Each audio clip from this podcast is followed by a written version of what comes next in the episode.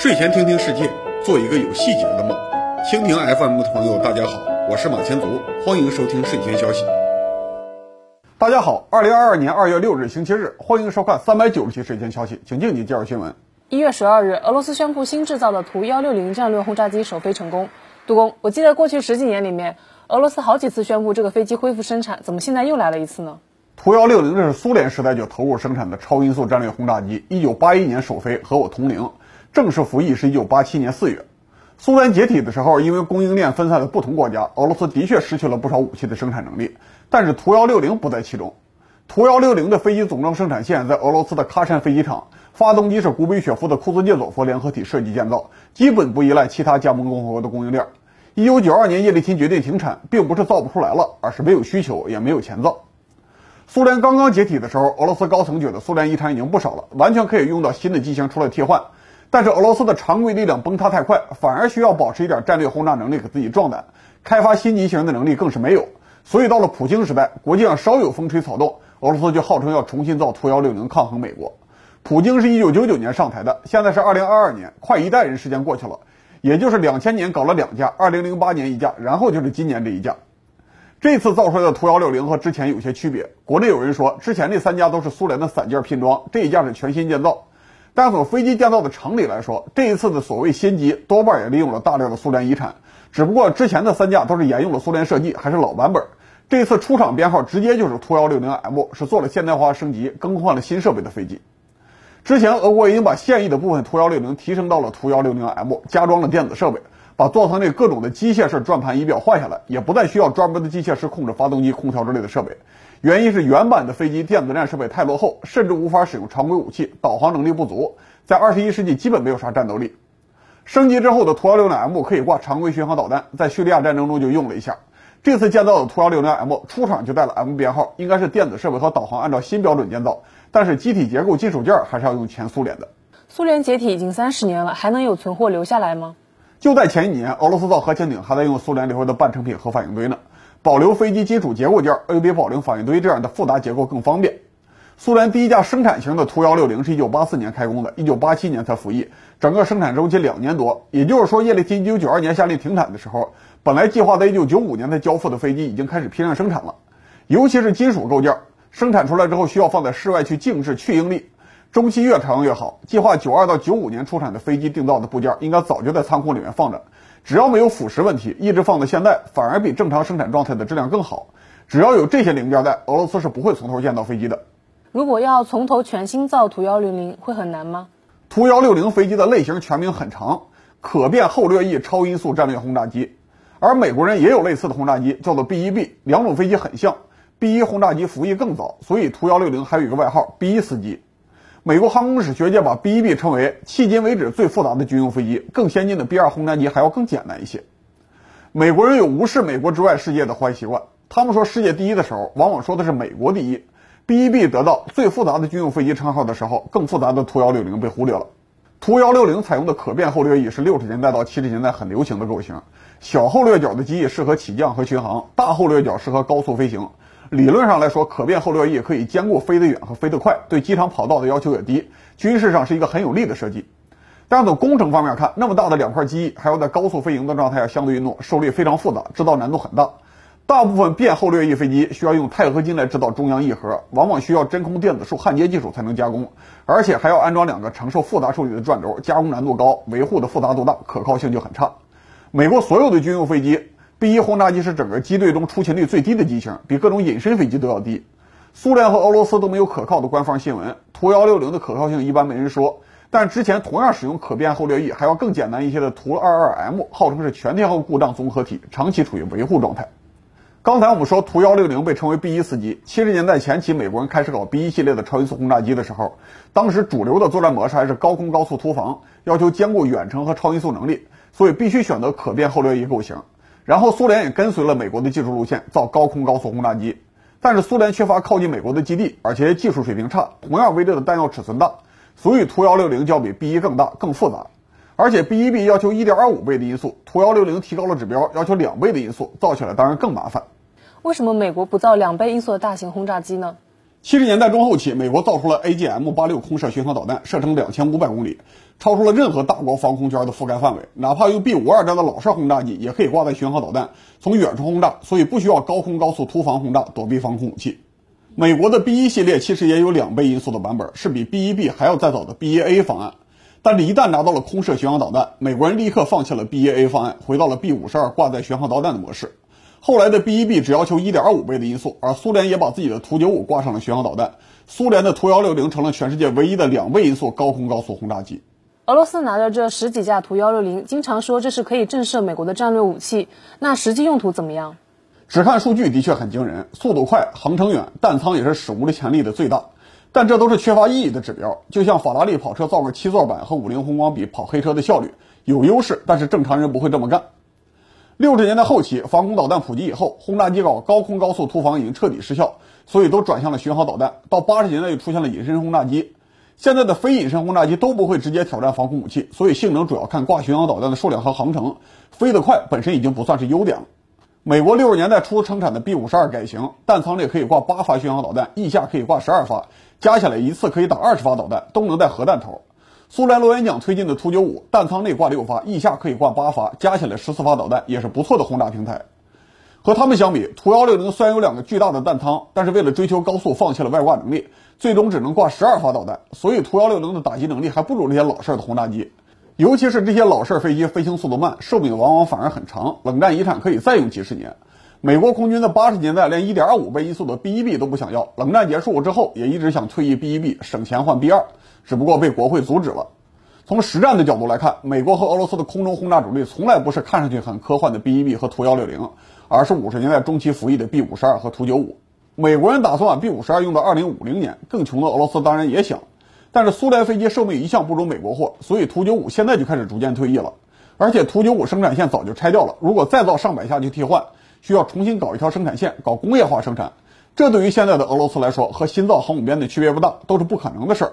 反而是更先进、更复杂的图幺六零，只需要造个位数就能撑面子，可还可以用苏联的金属结构件，可以用作坊式去拼装，隔几年造一架，相对来说还算省钱。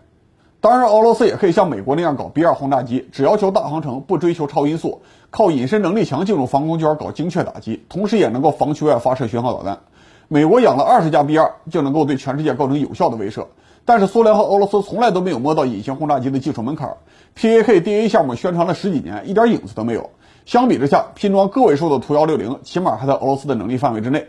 图幺六零飞机隔几年才造一架，不仅仅是因为战略轰炸机太复杂，俄罗斯其他的武器也是这个样子。当年苏联开发苏二七的时候，一年最多能造七八架原型机，现在苏五十七战斗机号称量产了，年产只有一两架。现在俄罗斯凡是还能量产的高科技武器，基本上都是要蹭其他国家的订单平摊成本。比如说苏三零 SM 战斗机就要蹭印度的苏三零 MKI 订单，新的米格二十九 K 舰载机也是要蹭印度的同类产品。图幺六零飞机普京不肯出口，拖到现在没人肯买了，蹭不上别国的订单。对本国的主要作用是撑面子，所以只能隔几年攒一架。今年俄罗斯的 GDP 已经掉到了世界经济排行榜的十名之外，就算算作中国一个省，都未必能够排到前三名。在苏联解体三十年之后，再指望俄罗斯忽然拿出什么高科技产品震慑世界，是不切实际的想法。一月中旬，国内媒体引用多家印尼媒体的报道，说清华大学和麻省理工学院要一起在印尼巴厘岛建一个新校区，这事儿靠谱吗？去年年底，印尼本地的媒体就开始报道这个新闻了。巴黎邮报网站十二月二十八日报道，印尼地方代表理事会委员、前巴黎省省长帕斯蒂卡视察的时候透露了这个消息。按照帕斯蒂卡的说法，新的大学名字都已经起好了，简称 UID。他认为 UID 校区可能会成为印尼的硅谷。巴黎邮报还说，当地一名法律顾问预计 UID 校区的主楼2022年完工，恰好可以赶上印尼担任 G20 的轮值主席国，到时候将由总统佐科威主持揭幕仪式。印尼侨民网站今年一月十日也报道，现任巴黎省省长也确认了消息，这些消息被国内转载，形成了清华和麻省理工合作建校的新闻。但是到了一月十四日，最早报道这一新闻的《巴黎邮报》网站刊登报道，麻省理工学院媒体关系副主任麦克唐纳通过电子邮件否认了建新校区。麦克唐纳表示，麻省理工学院的一位教授可能建议过在巴厘岛建立一个非盈利的基金会，促进和清华大学的合作，但其他消息都是假的。从中国这边看，二零一七年清华大学校长邱勇和印度尼西亚总统佐科威见面，宣布大力推进在印尼设立清华大学东南亚中心。二零一八年，清华大学的巴黎的库勒岛成立了清华大学东南亚中心，中国驻印尼大使和清华大学的校长都出席了。去年四月，中建八局中标了巴厘岛清华东南亚一期工程项目，今年五月就完成了装机工程。但是清华方面从来没有表示要和麻省理工合作。目前看来，只有印尼人自己以及那些需要相信印尼教育水平的人会乐于接受整个新闻。一月二十日，马来西亚前总理纳吉布在社交媒体上引用了清华和麻省理工合作去印尼建校的新闻。他说自己当马来总理的时候，十一所外国大学在马来西亚设立校区，但是他下台之后，麻省理工和清华都去了印尼巴厘岛，但是不来马来西亚，其他学校也不来了，证明新的教育政策有问题。结果，马来的政治对手很快指出纳吉布引用了错误内容，清华大学应该暂时没有去印尼开校区的打算。从二零二一年中期开始，美国西部港口就出现了严重拥堵，大量中国集装箱船漂在海上等待卸货。为了节约时间，很多货船甚至不等装满就直接回到中国装货，因为在中国生产新集装箱可能会更便宜。现在感恩节、圣诞节消费高峰期早就结束了，但是美国西海岸港口拥堵的问题还是没有解决。一月中旬，洛杉矶和长滩港外面排队的集装箱货轮超过了一百艘，比十月拥堵高峰还多了百分之三十，破了历史记录。一月十九日，德讯推出了一个新的物流指数，用来衡量全球海运拥堵情况，发现百分之八十的港口拥堵发生在北美。杜工，为什么美国的港口拥堵问题得不到缓解呢？疫情刚刚爆发的时候，航运行业有个误判，认为疫情会打击各国之间的贸易交流，降低运输需求。结果，世界上大多数国家产业链被破坏，东亚几个经济体的防疫和生产搞得还不错。而美国通过撒钱增加了平民消费能力，大量的中国下订单，跨太平洋的贸易量反而暴增。中国到美国西海岸的单个集装箱运价最高达到两万美元，最近虽然有回落，也还有一万多美元，比疫情之前的一千二百美元左右高了十倍。现在集装箱船在中美之间跑两个往返，就能把船的造价基本赚回来。这种事儿只在几百年前的大航海时代发生过，但是那个时候船慢，跑一个跨大洲的往返可能要一两年。现在不堵船的话，一个多月就回来了。所以当前的利润率和资金周转率是自古以来最高的。据说长荣航运给员工发了四十个月工资的年终奖。在市场经济社会，如果行业收益超高，肯定会有大量资金进入，缓解紧缺，让利润回归正常。现在造船行业一片兴旺，但是运输价格并没有快速回落，原因就是美国码头的卸载能力不足。中国可以把货物安全高效的装上船，快速开到美国港口，结果到了没法卸货。这再次验证了一个规律：凡是中国能造的东西，就很难紧缺。中国已经是世界第一造船大国了。二零二一年造船完工量、新接订单量、手持订单量都是世界第一。所以中国快速补充了远洋贸易所需要的货船，但是中国不能到美国去升级港口、扩大卸载能力，所以货轮在美国港口外面大量的拥堵。中国船厂代表的世界航运业进步和美国基建能力的停滞之间拉开差距，这不是一朝一夕的问题，矛盾已经积累了十几年，到二零二一年只是全面暴露而已。两千年的时候，全球最大的集装箱船公司马士基的集装箱运力数量是六十一点五万标准箱，现在是四百二十万标准箱以上，差不多涨到原来的七倍。两千年的时候，世界第一集装箱港口是香港，年吞吐量一千七百八十万标准箱。到了二零二零年，香港有一千七百九十六万标准箱的吞吐量，略微有增长，但是世界排名已经跌到了第九。而上海港两千年的吞吐量是五百六十一万箱，二零二零年达到了四千三百五十万标准箱，世界第一。上海港的集装箱吞吐量增长率和马士基或者其他大航运公司的增长率差不多。现在排名世界前十的港口有九个在东亚，扣除釜山、新加坡之后，七个在中国；扣除香港之后，六个在中国内地。排名是上海、宁波、深圳、广州、青岛、天津，再加上香港也分担了很多内地产品的出口，所以中国从来不担心自己生产的商品运不出去。但是西方发达国家，尤其是美国港口的增长率并没有那么高。美国西海岸承接东亚集装箱的港口主要是洛杉矶港和长滩港。两千年，他们的吞吐量分别是四百九十万和四百六十万标准箱，已经接近了一千万。到了二零二零年，这两个港口合计一千七百三十一万标准箱，和东亚正常状态下的发送能力差不多，拉开了十倍差距。当然，东亚还有很多内部贸易，不会所有港口出来的船都去美国。但是，二零二一年一到九月，亚洲北美航线集装箱运量达到了一千七百七十四万标准箱，同比增加了百分之二十四点六，相对于疫情之前的二零一九年，也增长了百分之二十五点九。三个季度的运输量就超出了西海岸往年全年的吞吐量。除非由中国直接出手改造美国基建，或者美国人自己减少消费，否则就算到了明年的感恩节，美国港口外的拥堵也不会明显的改观。从二零二一年的新闻来看，被东亚造船业和港口吞吐量甩的国家不只是美国，甚至可以说是东亚之外的全世界。著名的苏伊士运河卡船事件就是一个代表性的例子，说明集装箱船本身的尺寸增长超出了各国修港口修运河的速度。两千年的时候，上海计划建设洋山深水港，一个主要目的就是处理大型集装箱船贸易。因为当时法国达菲正打算用六千五百标准箱的新船代替之前四千箱的船，新船进不了上海港的传统港区。到了两千零六年，马士基拿到的世界最大集装箱船爱玛号也只有一点四八万标准箱容量。二零二二年的今天，最大的集装箱船已经达到了二点四万箱，比两千年翻了五倍以上。全世界港口都要适应新的集装箱贸易水平。起初几年，美国人还不觉得问题很大，因为美国沿海都是很好的深水港，岸线条件也很好，不做大的基建改造也能放大船进来靠岸装卸。再买一点中国振华港街生产的大型高速集装箱吊车，基本能够应付中国来的商品。但是再怎么买中国机械，港口的总宽度没有变，大船靠上来一次性卸货多，但是船的长度也从三百米级增到四百米级，减少了同时停靠的数量。所以在两千年的基础上，美国港口吞吐量增加了百分之五十就不太容易了。现在的一千七百多万箱已经达到了西岸港口的上限。去年十一月，美国西海岸港口停了七十九万标准箱的船，放到二十年前就是马士基全部的船停里面也不够这个数。对于这种局面，唯一高兴的人是美国港口工人。东西海岸的港口都通过搬运中国货赚了大钱，还因为拥堵赚了不少溢价。春节之前的一月二十三日，马萨诸塞州港务局和北美国际码头工人协会专门到中国大使馆，给中国驻美大使送了一块感谢名牌，上面写着“中国企业是为波士顿港创造就业的可靠伙伴”。看来他们预计美国港口拥堵还要持续很久。